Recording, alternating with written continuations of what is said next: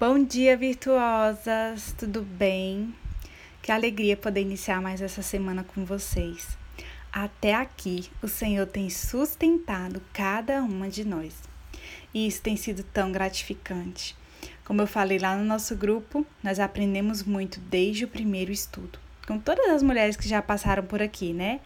Ruth, Esté, a mulher samaritana, a viúva do azeite, a mulher de Sunem, tantas outras elas tinham virtudes e características desejadas por todas nós.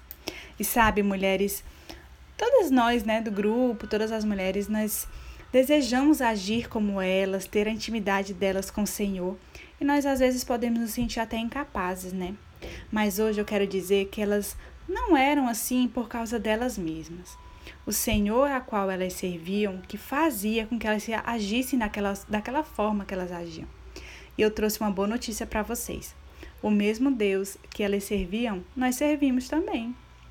Mulheres, através de homens de Deus como Paulo, o Senhor deixou orientações corretas para agirmos como aquelas mulheres. Ei, meninas, a bússola nós já temos, a palavra já temos, agora só basta nosso agir. E aí, vocês estão preparadas para mais uma semana de muito aprendizado? Vamos lá? Vamos orar então. Senhor, nós estamos aqui debaixo da tua palavra.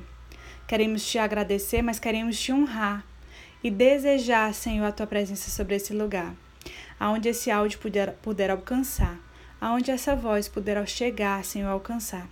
Nós queremos determinar a tua majestade sobre esse lugar. Tu és o Rei dos Reis, Senhor dos Senhores. Como tu já falou, Senhor, para mim, esse projeto é teu, nós só estamos administrando. Senhor, é chegado um novo tempo sobre a vida dessas mulheres. É chegado um tempo de restauração de altares. É chegado um tempo de óleo novo. É chegado um tempo de vinho novo sobre a vida delas. É chegado um tempo de restauração de famílias. É chegado um tempo de restauração de mulheres. É chegado um tempo de virtuosidade sobre a vida delas. É chegado um tempo, Senhor, de restauração, Senhor, da tua, Senhor, vinda sobre cada uma delas.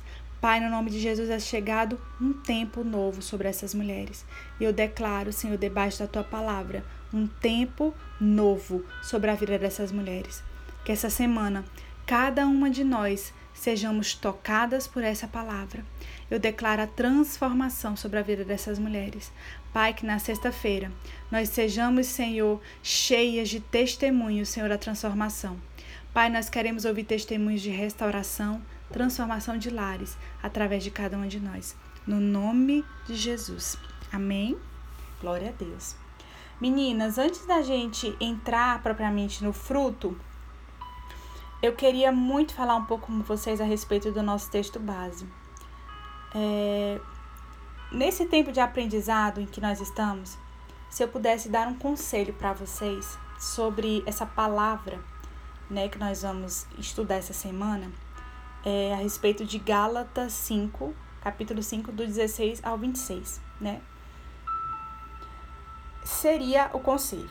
Memorizem versículo por versículo dessa palavra, de Gálatas 5, 16 ao 26. Essa palavra de Gálatas, ela é, ela é uma macro palavra. Os versículos que eu passei para vocês dia a dia são subpalavras, né? São micropalavras. Toda mulher, ela tem, ela tem que saber essa palavra vírgula por vírgula. Ela fala, Gálatas 16 ao 20, de 5 a 16 ao 26, ela fala de como agradar o Senhor, de como ser uma mulher íntegra, ética, fina, plena, feliz, agradável, de todas as qualidades possíveis e imagináveis que existem.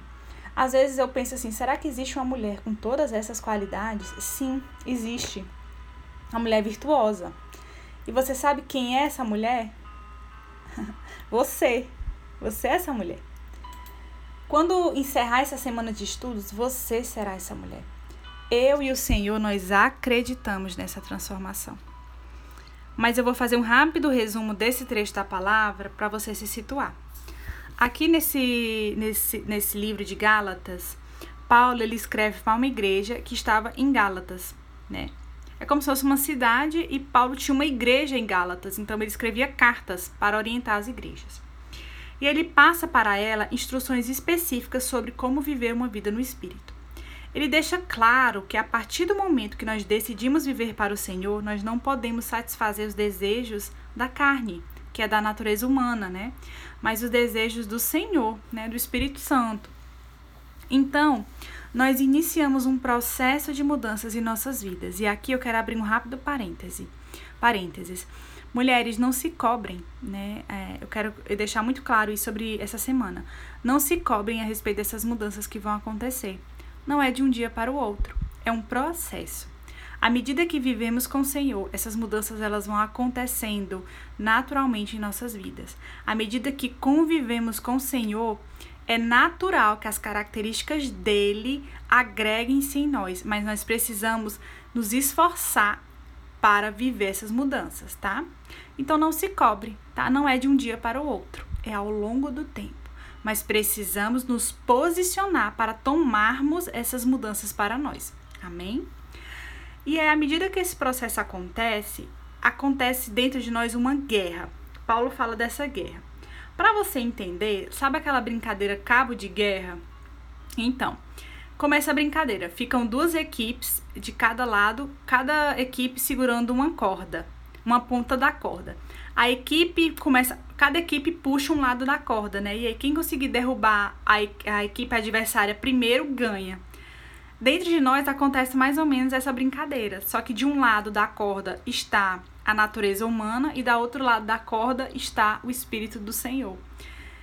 E aí quem que vai ganhar essa guerra dentro de nós? Aquele que estiver melhor alimentado, porque quem tiver mais força ganha essa prova. Então, se você alimenta melhor a carne, a natureza humana, com práticas pecaminosas, ela fica mais forte e ela vai derrubar o espírito. Isso é fato. Mas se você alimenta melhor o espírito, teu espírito, né?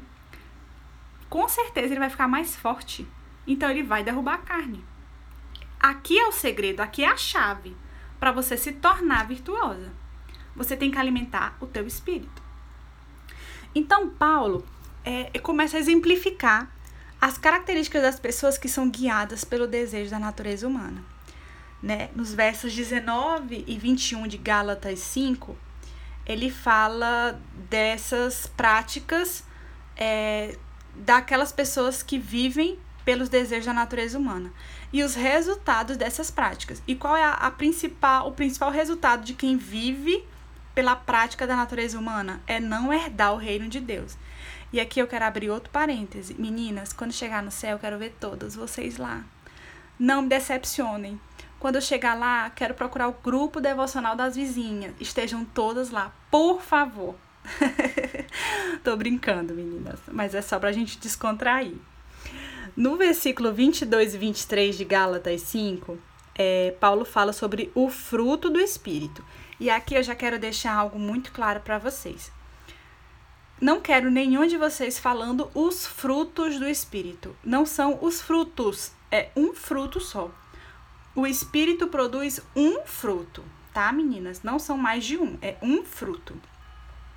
E para exemplificar, não sei se vocês perceberam que o design da nossa semana é todo cítrico. Né? Eu trouxe aí a gente, eu e Micaele, né? Principalmente a, a Micaele, meninas, eu quero até que vocês parabenizem ela, ela que cuida dessa parte de design do nosso devocional. Ela fez aí pensando nisso, é, laranja, limão, né? Por quê? A laranja, ou então a mexerica, tangerina, pocã, a tanja, né? Não sei como chama na sua, na sua região ela é uma fruta só, mas quando você abre, você percebe que tem vários gomos, várias divisórias, né? Por quê? Ela é uma fruta, mas ela tem vários gomos. O fruto do espírito é da mesma forma.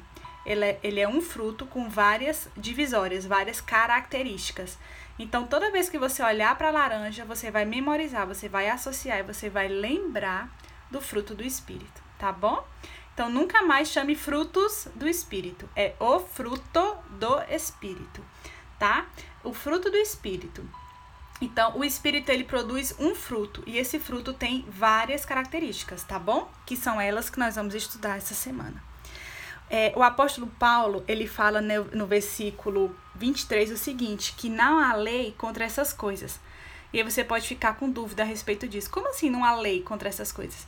Se eu pudesse traduzir isso, era assim: pode usar sem moderação. Meninas podem usar sem moderação. Esse fruto você pode se alimentar dele sem moderação, tá bom? Quando o apóstolo Paulo fala disso, é mais ou menos isso que ele queria dizer. E aí, prontas para estudar o fruto do Espírito? Podemos já iniciar a primeira característica? Vamos lá. A primeira característica que vamos estudar é o amor. A referência que eu coloquei para vocês é 1 João 4, do 7 ao 21. É uma referência que eu amo, porque fala muito a respeito do amor.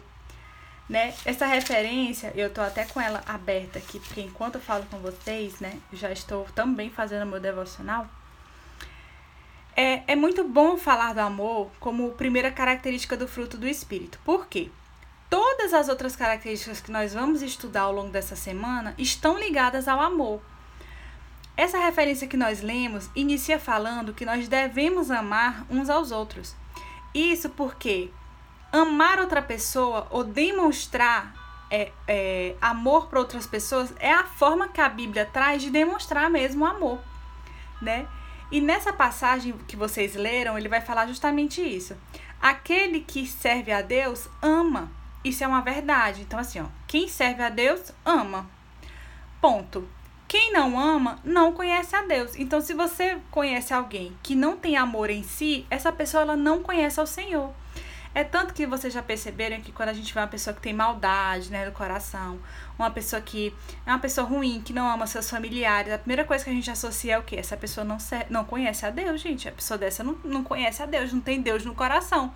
Por quê? Porque a gente associa o amor a ter Deus no coração. Então, quem ama, conhece a Deus. Quem não ama, não conhece a Deus. Essa é uma verdade.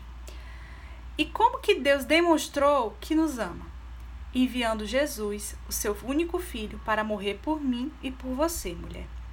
Quando não existia mais saída para o homem por causa dos seus pecados, por causa da sujeira que havia no mundo, o mundo estava perdido, né? Não tinha mais saída para a gente por causa do pecado que habitava no mundo.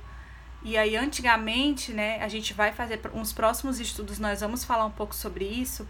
A forma de remissão de pecado antigamente é, foi sempre através de sacrifícios, seja de animais, né, é, que os sacerdotes faziam, é, sempre através de sacrifício e derramamento de sangue, era a forma que os sacerdotes usavam para pedir perdão.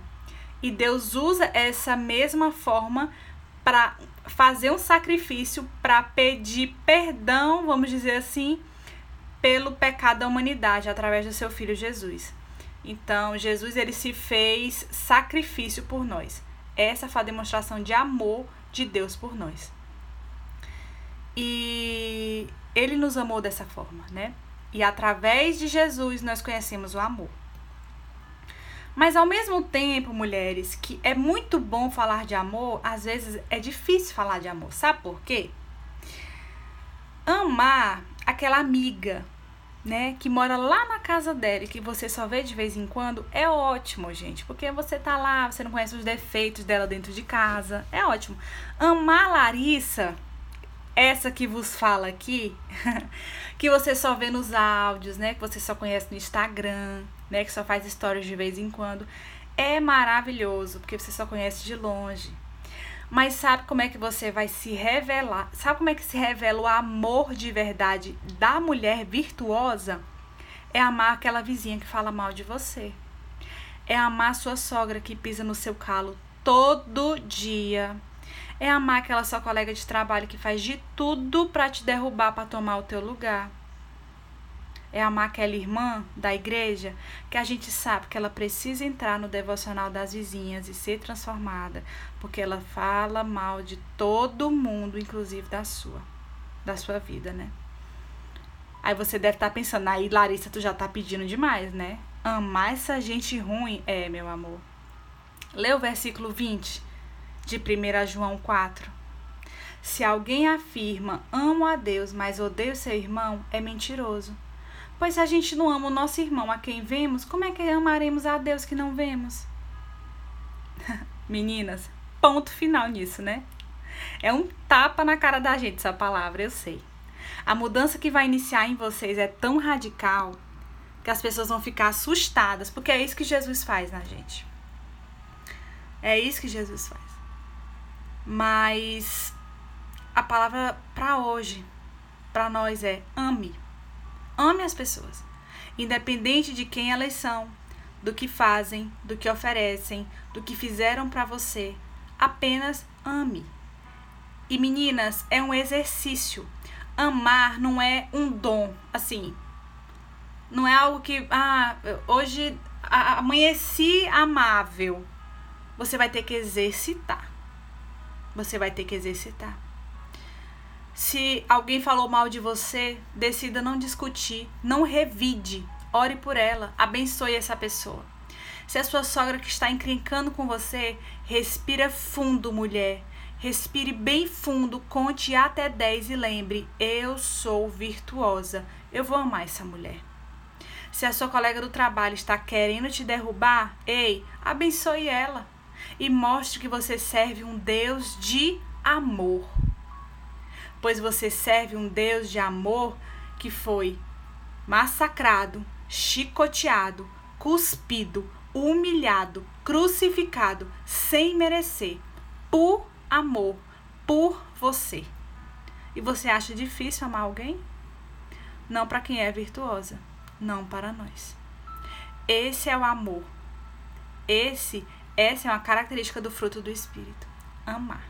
A partir de hoje, você vai amar. Amar, independente de quem seja e do que a pessoa fez para você. Amém, virtuosas? Um bom dia e até amanhã.